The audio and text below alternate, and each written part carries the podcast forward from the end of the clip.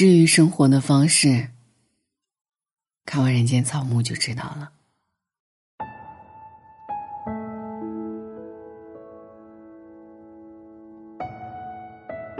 如果你来访我，我不在，请和我门口的花坐一会儿，它们很温暖，我注视它们很多很多日子了。这是散文集《人间草木》的开篇，在汪曾祺的笔下，花木有情，日色温暖，人间处处是春天。说到汪曾祺，多数人应该都不陌生。他笔下滋滋冒油的咸鸭蛋，勾起过无数吃货的馋虫。他文中月亮做的花瓣，也是很多文青心里关于梨花最美的形容。编剧史航说：“这世间可爱的老头很多，但可爱成这样的却不常见。”汪曾祺似乎总有这样的魔力。把时光下隙中一些细碎的往事打捞出来，在阳光下晒出温暖的香气。翻看人间草木，这样的感觉尤甚。在汪老的笔下，花开成景，雨落成诗，人间万象如画卷一般，在眼前缓缓铺开。尚被尘世锤得灰头土脸的人，如同呼吸了一口清甜的空气。感到由内而外的治愈。如果你想在这个春天给自己来一场舒服的心理按摩，那么，不妨读一读汪曾祺的《人间草木》，平淡中寻一方烟火气。汪曾祺爱吃，在读者圈里是出了名的。他的笔下，小到一只糖炒栗子，一碟红烧狮子头，一锅汽锅鸡，都透着浓浓的烟火气。让人垂涎欲滴。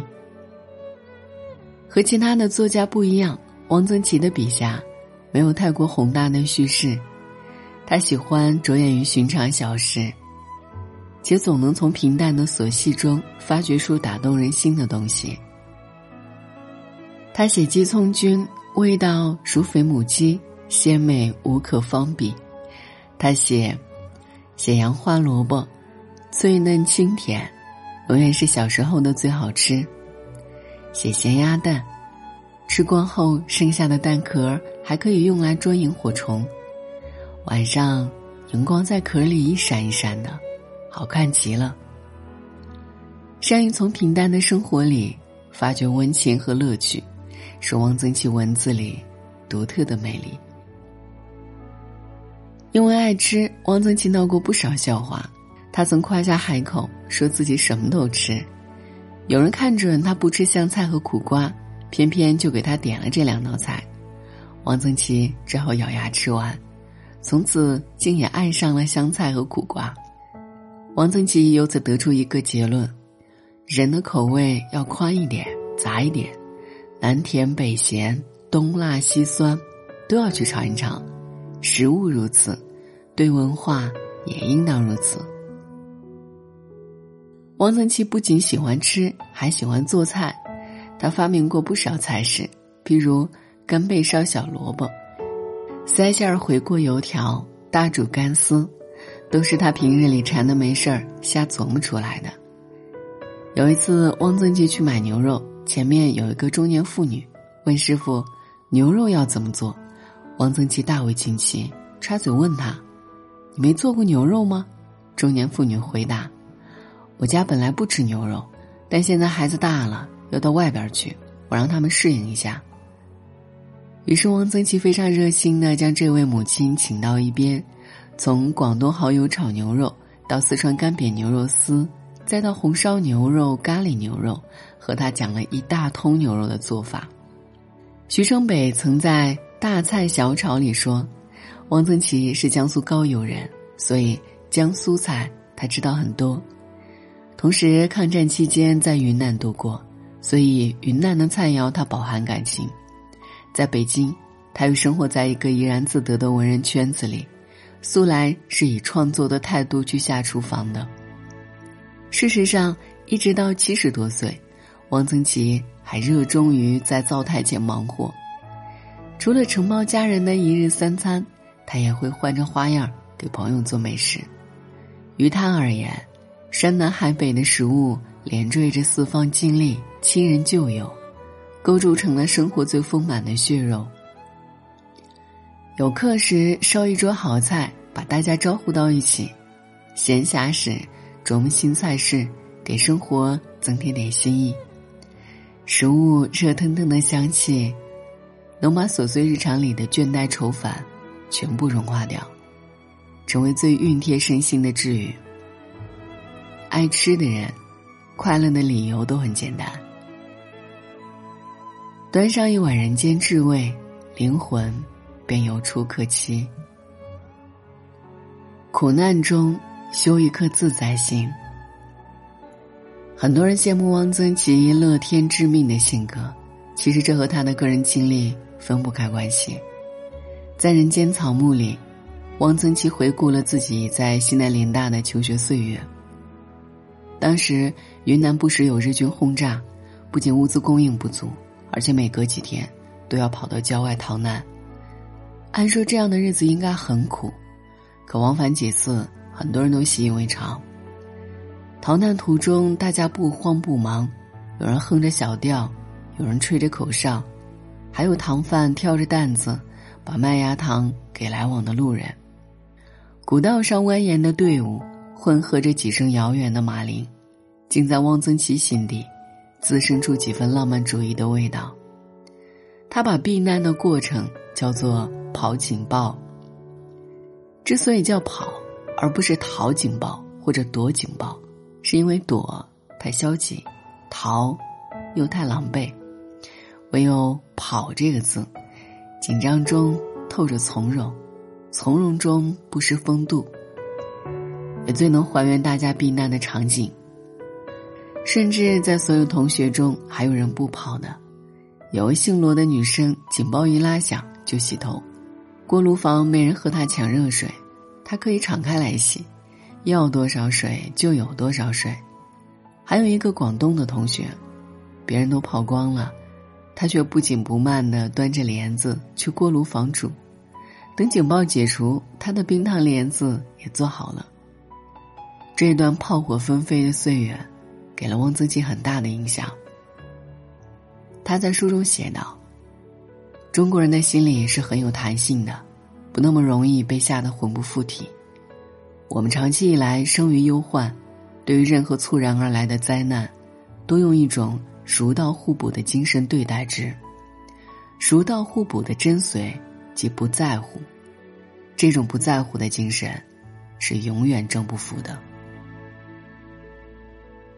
类似的经历还发生在特殊时期，那时汪曾祺被下放到乡下，每天起猪圈、刨洞粪，累得够呛。饶是如此，他仍努力制造着生活的一分甜，去消解剩下百分之九十九苦。被安排给果树喷杀菌剂，他陶醉于农药颜色浅蓝如晴空，逐渐成了喷药能手。被下放到试验田劳作，他饿了就用牛粪火烤土豆吃，大赞土豆黄如真粒，味道十分细腻。下放的苦日子持续了二十多年，直到上世纪七十年代，汪曾祺的污名才终于被洗脱。有人看他精神状态不错，问他：“这些年你是怎么过来的？”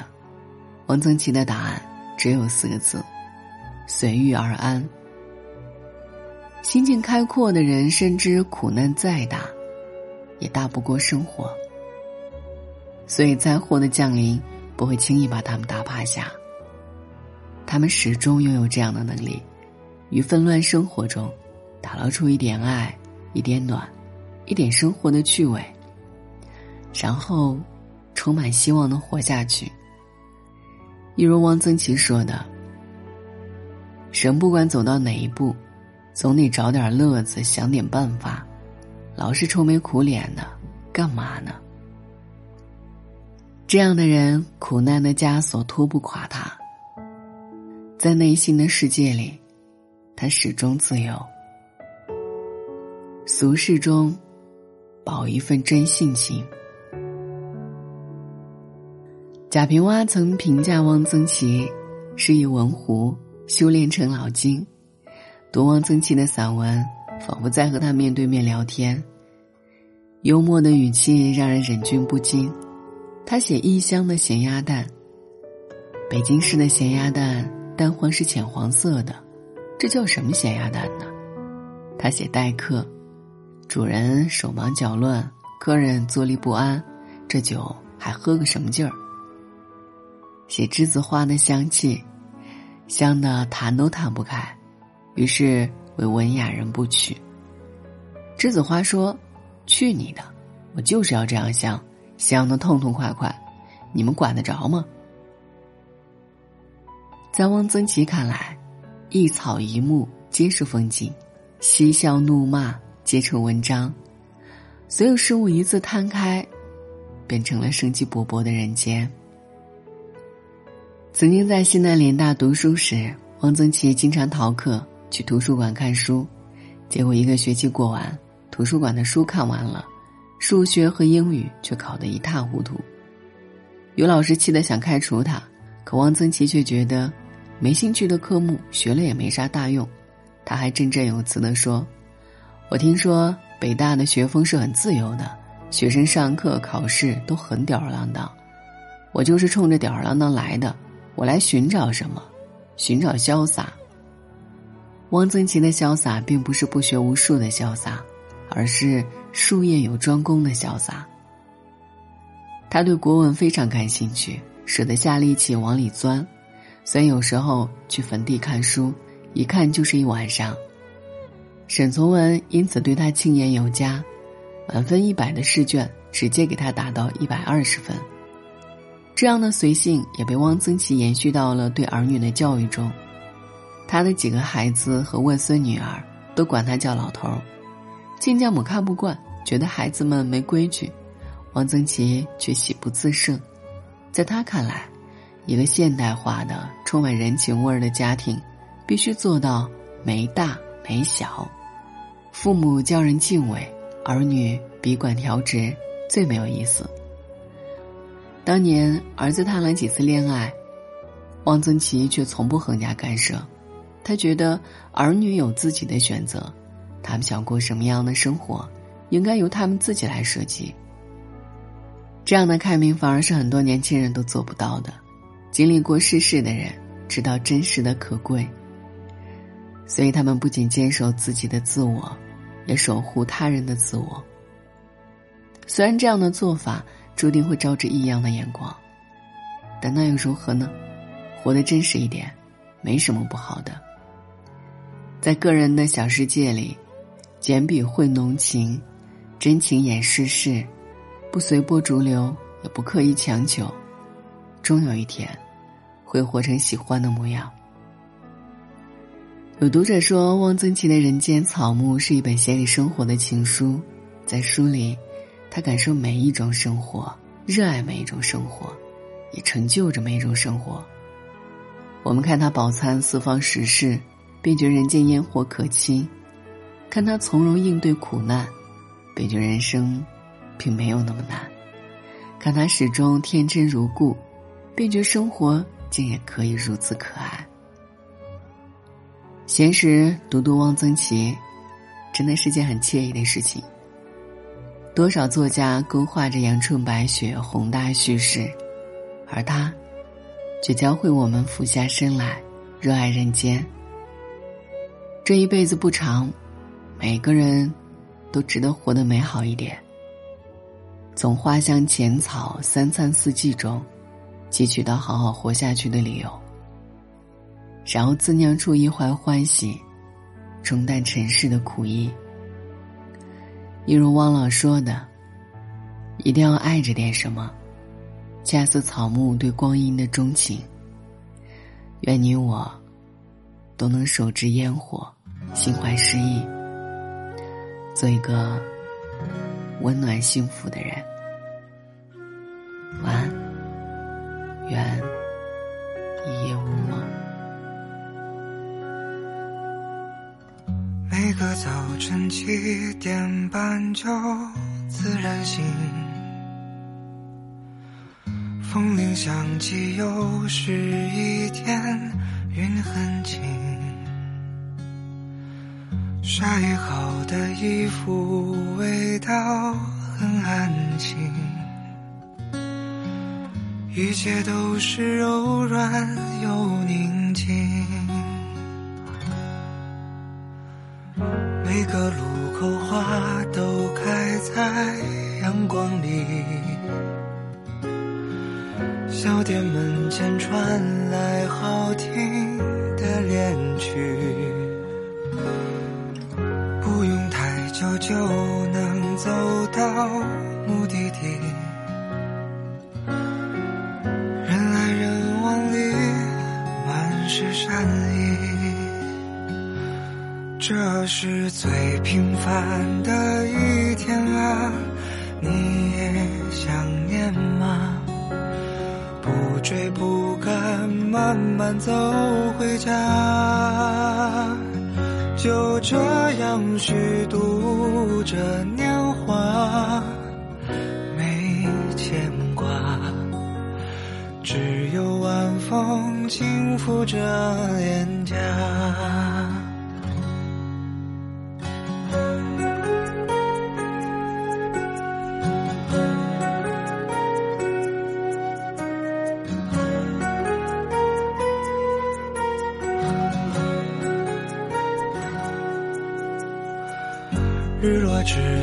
斜阳融在小河里，逛了黄昏市场，收获很满意。朋友打来电话，说他在等你，见面有聊不